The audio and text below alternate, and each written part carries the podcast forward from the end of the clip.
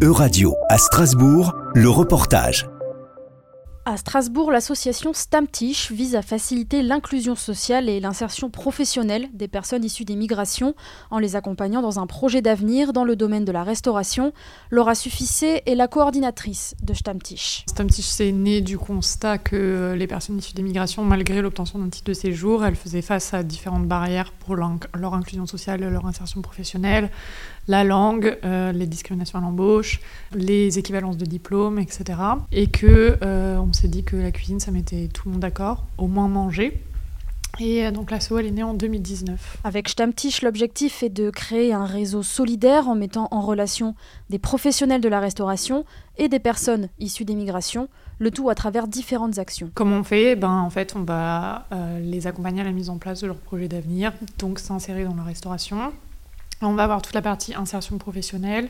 On a une collègue qui nous a rejoint euh, qui est euh, technique, donc euh, qui sort du milieu de la restauration et qui est là pour leur apporter des compétences.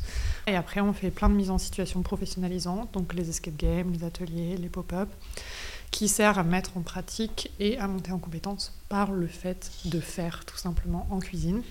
Et donc, ben, l'idée, c'est de créer du lien, faire se rencontrer les gens et déconstruire les stéréotypes sur l'immigration.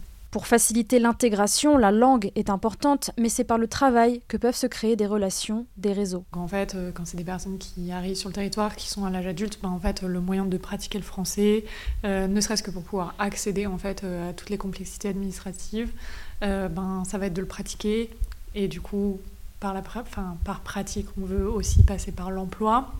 Et puis l'emploi, c'est aussi l'indépendance financière, c'est sortir de la précarité. Donc en fait, euh, c'est pas que pour être inséré, il faut travailler, c'est qu'en fait, pour pouvoir vivre aujourd'hui, en grande partie, il faut travailler. Donc euh, voilà, on est sur tous ces enjeux d'accessibilité à l'emploi pour sortir les personnes de la précarité et de l'isolement. Par ailleurs, Stammtisch bénéficie d'un soutien financier de l'Union européenne via le FSE, le Fonds social européen. Moi, je suis en contrat depuis mai 2020 et mon contrat, c'était le premier contrat euh, de salarié de l'assaut et il a été financé par le FSE en 2020.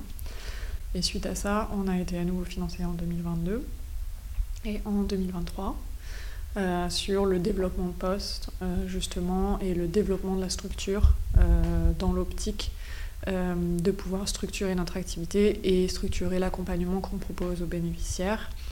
donc aujourd'hui, ben, sans le FSE, on ne serait pas là et on n'accompagnerait pas autant de personnes.